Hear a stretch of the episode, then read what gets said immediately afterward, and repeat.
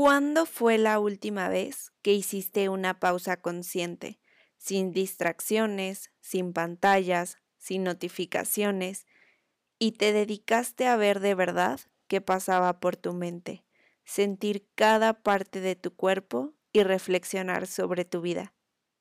Así que hoy te invito en este episodio a encontrar la paz entre todo lo que nos rodea, abrazando la quietud de diferentes maneras.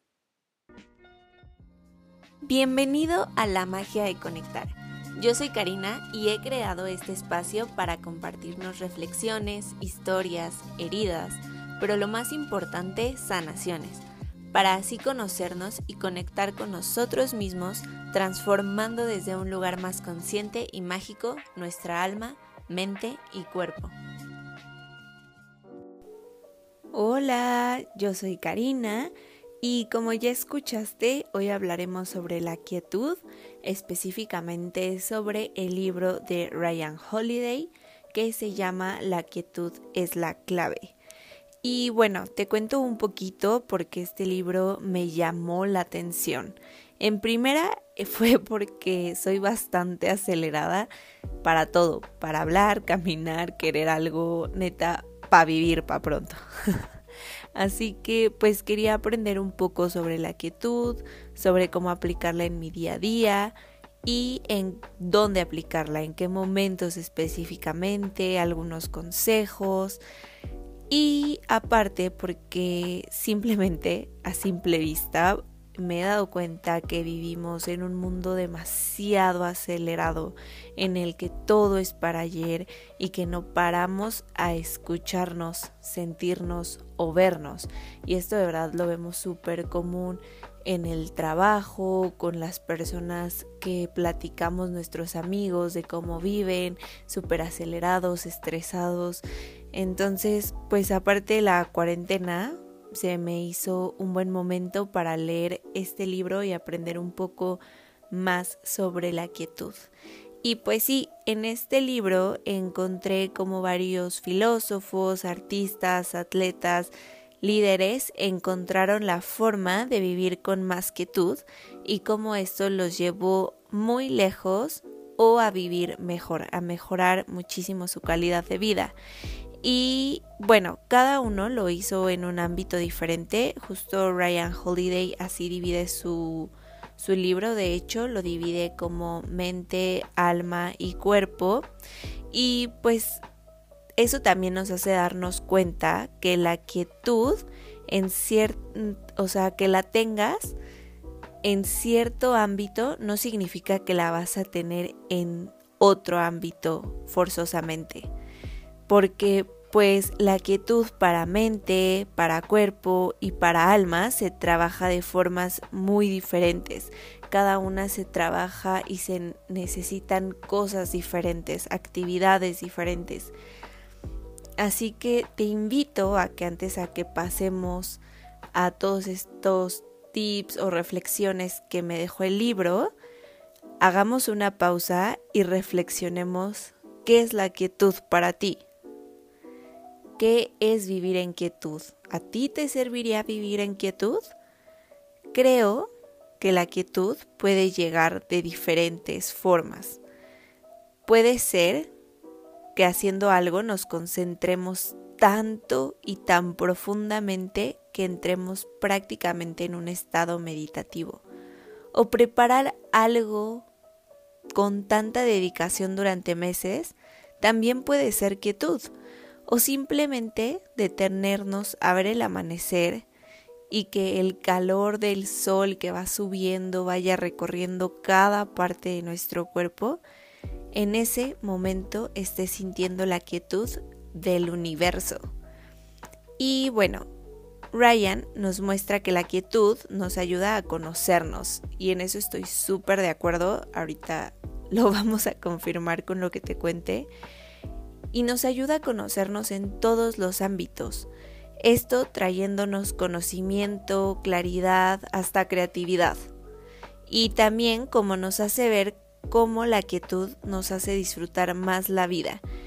Y que quietud no precisamente es igual a inactividad, que es lo que mucho siento que a veces nos imaginamos, sino que simplemente tener momentos poderosos que nos permiten llevarnos más allá de nuestro estado primitivo, por así decirlo, de ir solo con el flow o hacer lo que se nos diga o ir con nuestro, nuestro lo que se nos ocurre en ese momento, solo reaccionar en lugar de detenernos y pensar un poquito más allá.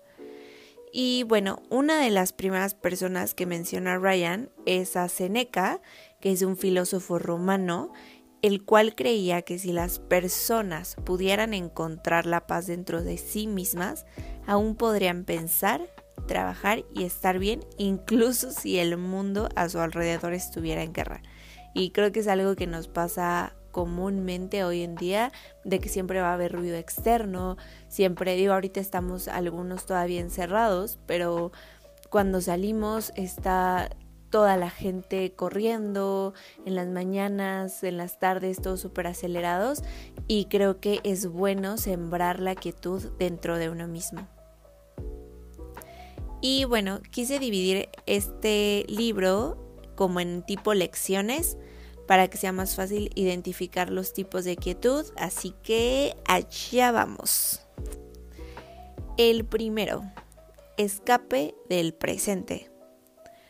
Hoy más que nunca se ha vuelto bastante complicado estar presente.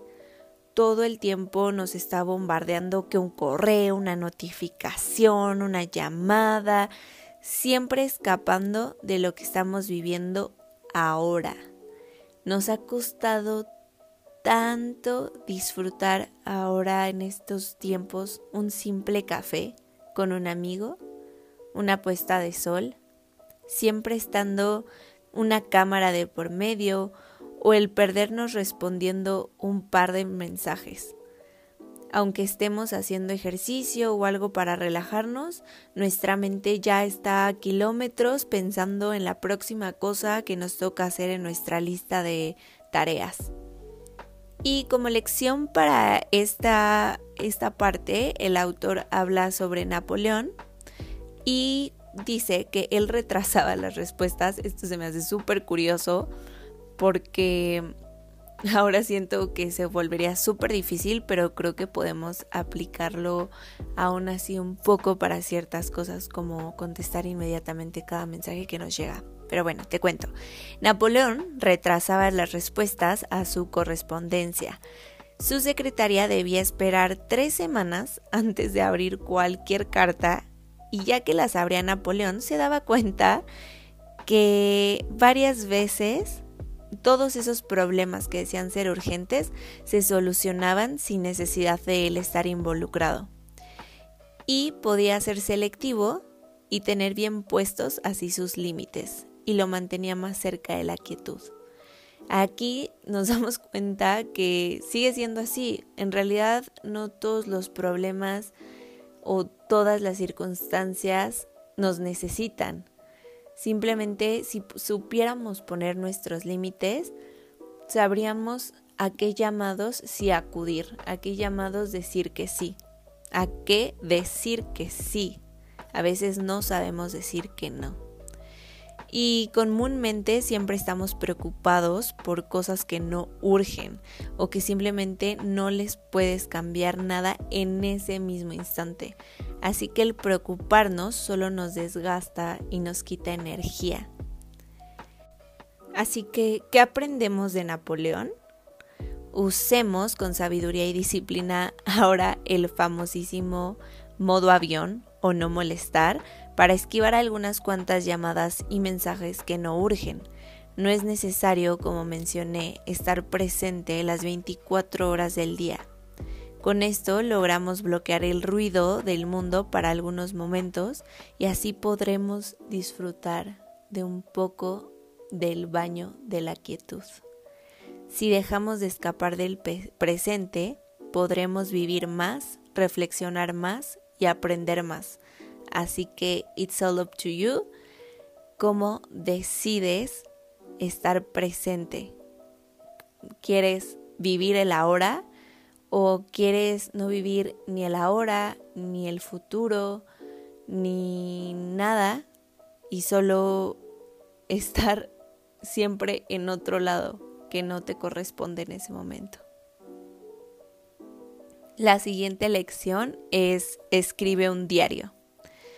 Ana Frank, obviamente Ana Frank sale en este capítulo, escribió y escribió algo que se convirtió en un hábito para ella, incluso en las terribles circunstancias en que ella y su familia se encontraban. Ella descubrió que escribir puede ser una forma de observarte a ti mismo desde otros ojos, poder ver tus acciones y sentimientos desde otra perspectiva. Ella escribió una vez, qué nobles serían todos si al final del día revisaran su comportamiento seguramente todos trataríamos de hacerlo mejor al siguiente día. Obviamente, si ya me sigues, esta parte me encantó porque se me hace súper cierto.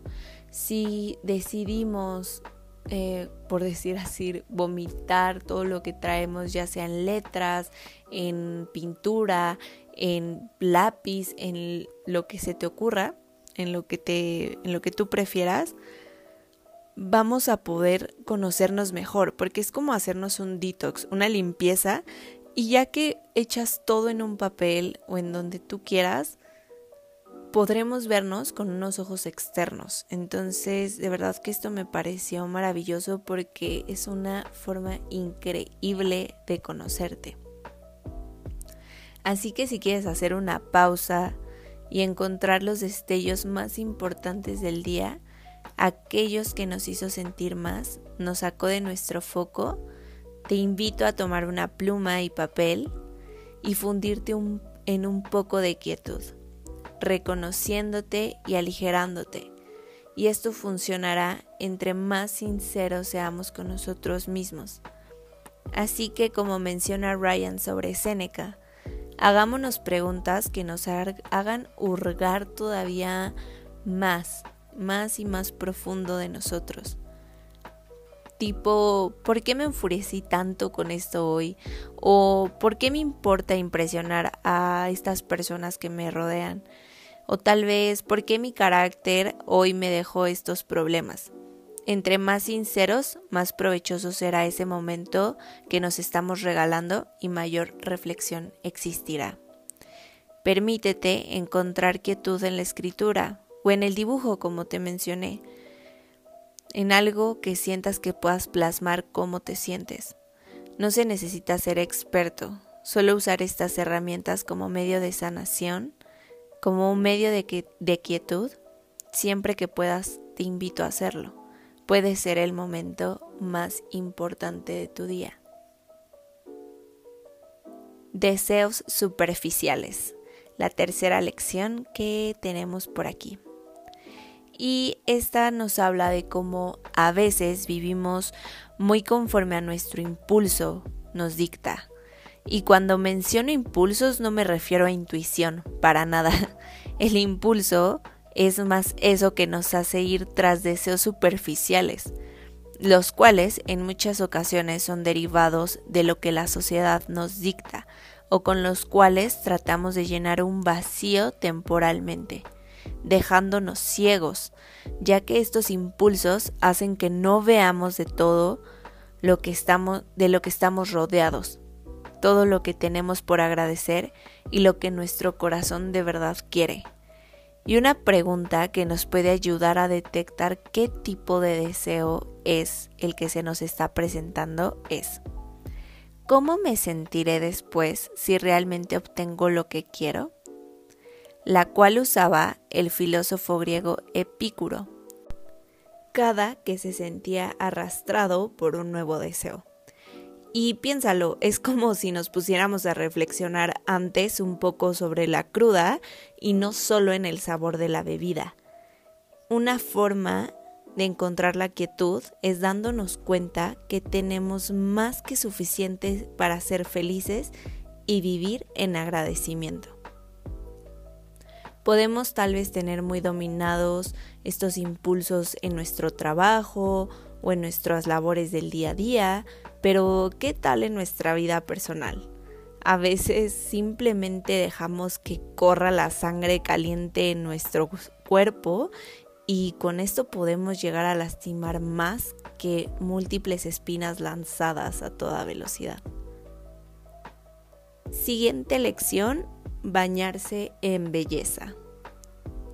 Simplemente en el día a día, la vida cotidiana, las prisas, hacen que se nos escape la vida, como lo hablamos anteriormente con el tema del presente. Y esto hace que dejemos de apreciar la belleza, la belleza de la naturaleza, de los que nos rodean, del amor que nos envuelven, aquella belleza que nos trae paz y que nos reinicia la energía de una u otra forma. Y para lograr apreciarla, muchas veces hay que aprender a discernir entre lo que vale la pena apreciar y lo que no. Y a veces es tan simple como aquel momento en que Ana Frank subió con su familia al ático. Se sentaron en el piso y miraron a través de una pequeña ventana el mundo que los rodeaba. Mirando un cielo azul brillante y escuchando a los pájaros cantar cerca de ellos, quedaron encantados en ese momento. Después, Anne escribió en su diario que mientras existiera el sol y los cielos despejados, no podrían estar tristes. Anna Frank escribió que incluso durante la desgracia, la belleza permanece. Si la buscas, puedes encontrar la felicidad. También se habla de un concepto en Japón llamado Shinrin Yoku, espero estarlo pronunciando lo más cerca de correctamente, o algo que se llama baño en el bosque y en el cual no solo sirve un bosque como tal, cualquier espacio natural y abierto puede servir. Porque aparte, ahora con el tipo de ciudades que vivimos, pues no, hombre, para encontrar un bosque está medio cabrón. Pero bueno, me encantó cómo lo ven tanto en Japón como Ana Frank, porque pues es un tipo de terapia donde te sirve como solo dejarte ir con el momento, disfrutar de lo que el universo te está regalando, lo que se te permite estar contemplando, tener el don de la vista y de verdad disfrutar cada sensación que la naturaleza te ofrece. Y de hecho en Japón sí, o sea, ahí sí lo utilizan como un tipo de terapia y aquí lo usan para curar problemas espirituales porque dicen que reduce el estrés, te tranquiliza, mejora el estado de ánimo, reduce el ritmo cardíaco y lo mejor que me encanta, mejora la creatividad.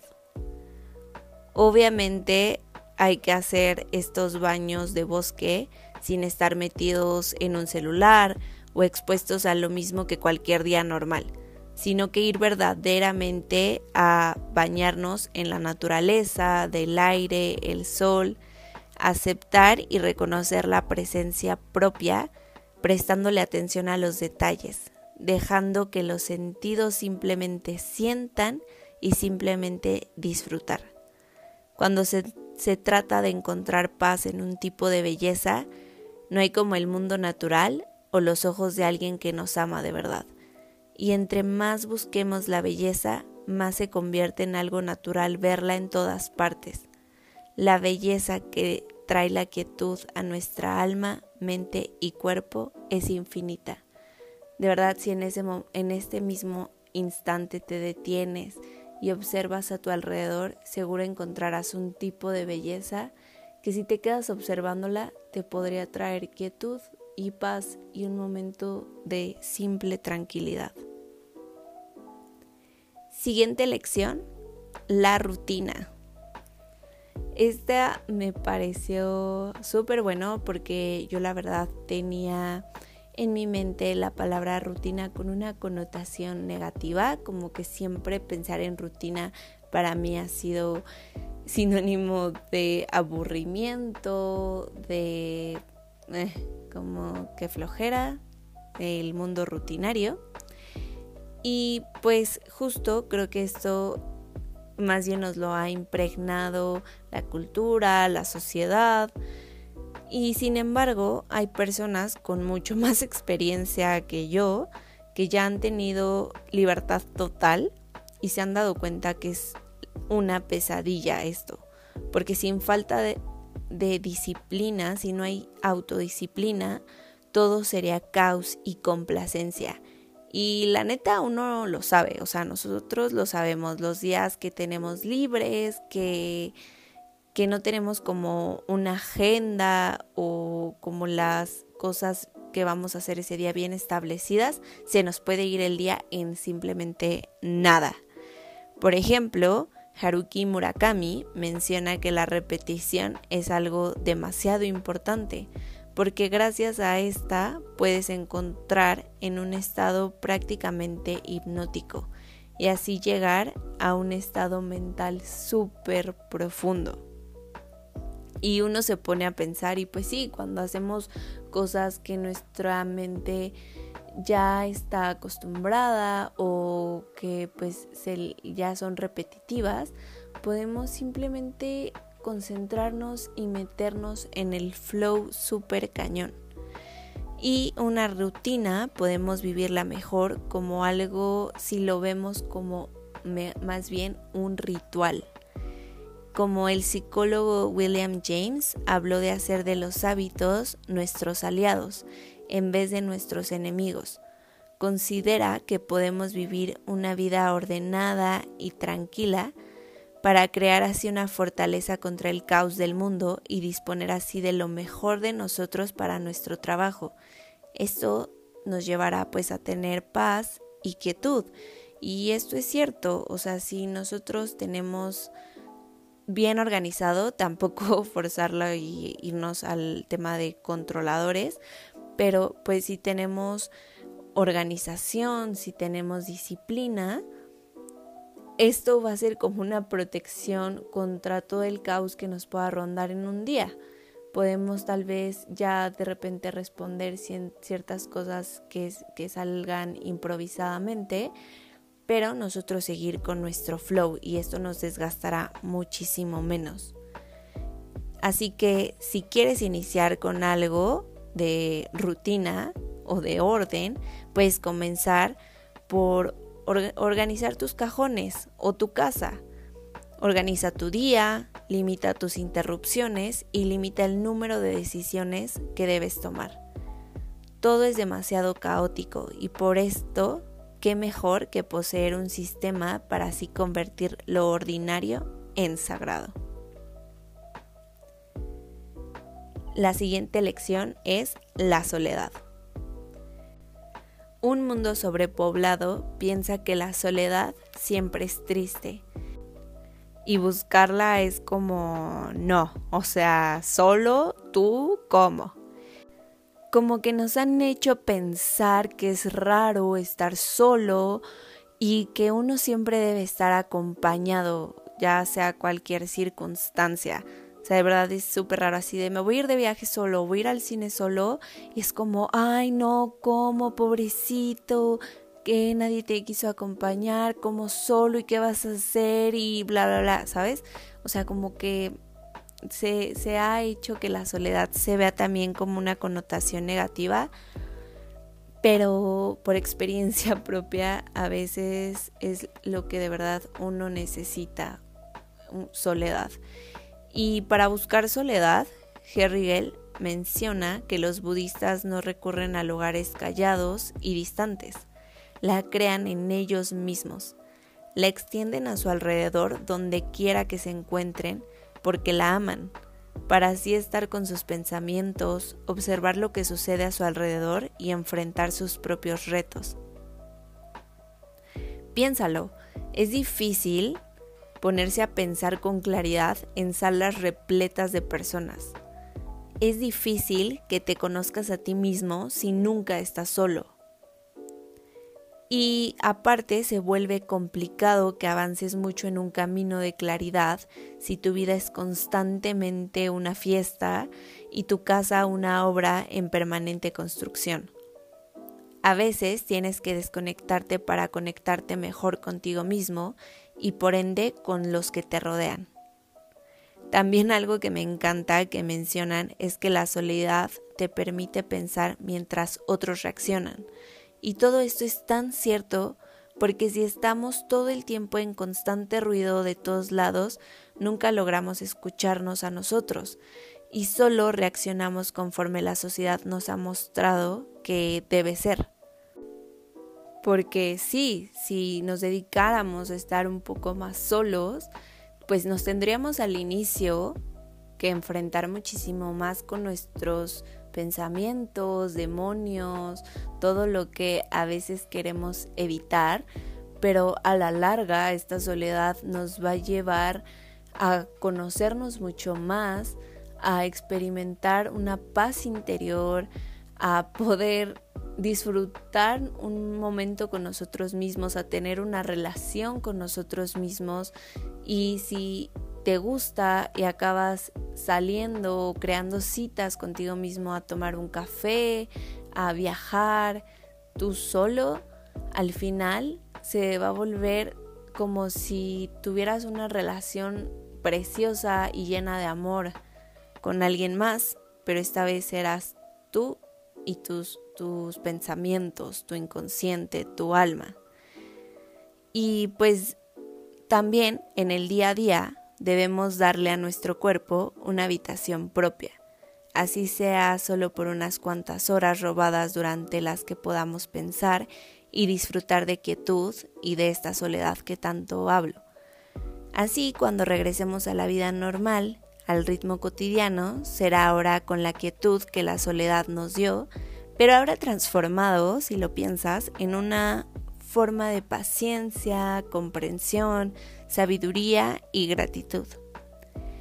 Y pues lo, lo que te recomiendo, y porque me es como yo también me he podido acomodar, puede ser que en la mañana, antes de que todos se despierten y empiecen con sus cosas del día a día, o más tarde en la noche, ya que todos se fueron a dormir, apoderes de esos momentos, los programes y los cultives como tus momentos de soledad y reflexión para disfrutar y estar contigo. Y penúltima lección, muévete.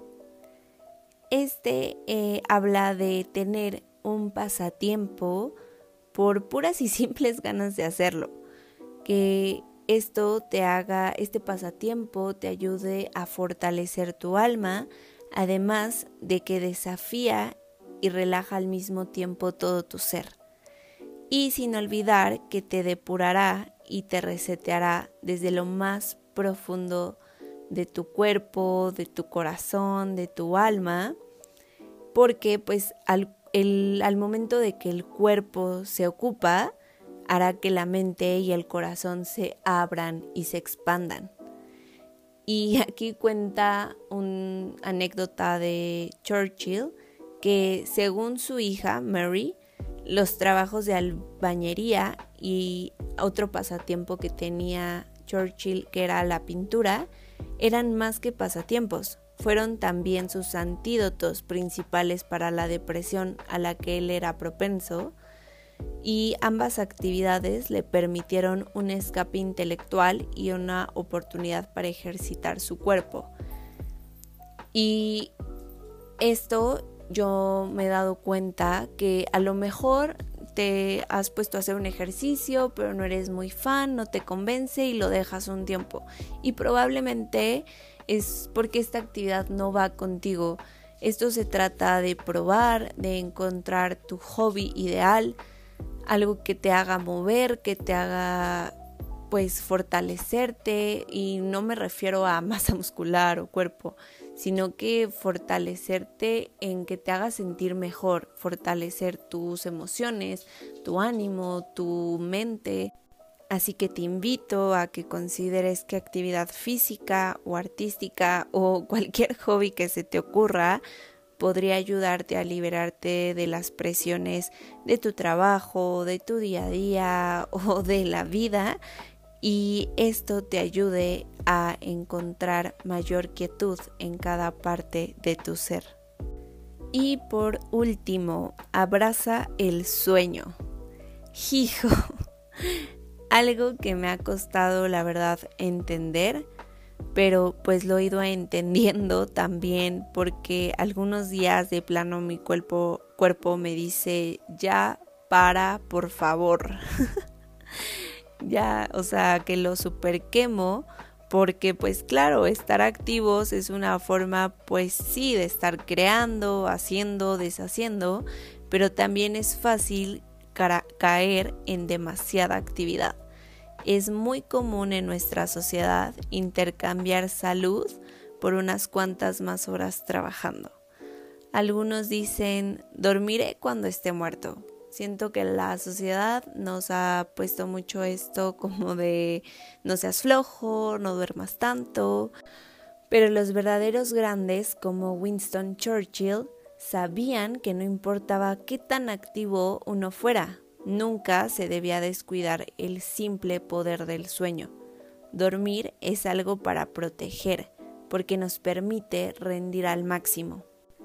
Hay más en esto que solo beneficios fisiológicos.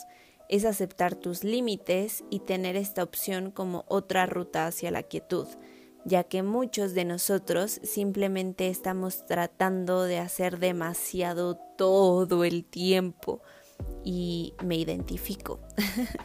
muchos de nosotros hoy sentimos que siempre hay algo que hacer nos decimos que debemos responder a ese correo electrónico, a ese WhatsApp, hacer ese Excel o esa presentación. Simplemente hay que aprender a priorizar. Y a veces vale mucho más tu sueño y descanso que los mil y un pendientes que nos esperan. Así que hay que prestar atención a nuestra salud física, a nuestro espíritu y a nuestra mente y así poder cultivar la quietud puedes sentir su poder toda tu vida si así lo quieres. Así que ve despacio con las cosas y abraza la quietud hoy. Y definitivamente esto también es un mensaje para mí. Todo esto yo lo he ido aprendiendo poco a poco. Hay días que obviamente uno pues se le olvida y sigue con el flow, pero a veces regresar a estas lecciones y volver a escuchar o leer estos fragmentos, estos pedazos, pues nos hacen otra vez como como decir, a ver, espera, ¿cómo estoy viviendo? Recuerda, recuerda esto, cómo de verdad quieres vivir, no es cómo estoy viviendo, es cómo quiero vivir y, a aplicarlo la mayoría de nuestros días. Y pues todos podríamos beneficiarnos de una u otra forma de la quietud, de más concentración, más fluidez, más relajación, más calidad de vida, prácticamente pues de todo lo que nos hace bien en esta vida. Me encanta que aparte el autor Ryan Holiday tome tanto esto de que la quietud nos hace llevar a conocernos, a encontrarnos más y con esto tomar un mejor control sobre nuestra vida, en lugar de ser golpeados por el caótico y el cotidiano flujo del mundo que nos rodea. Y pues hasta aquí llegó por hoy el libro de la quietud es la clave. Te invito a contarme si has experimentado la quietud, si sí lo has hecho en qué momentos, cómo te ha ayudado cuando lo has experimentado o si planeas poner algunas de estas lecciones o consejos a prueba.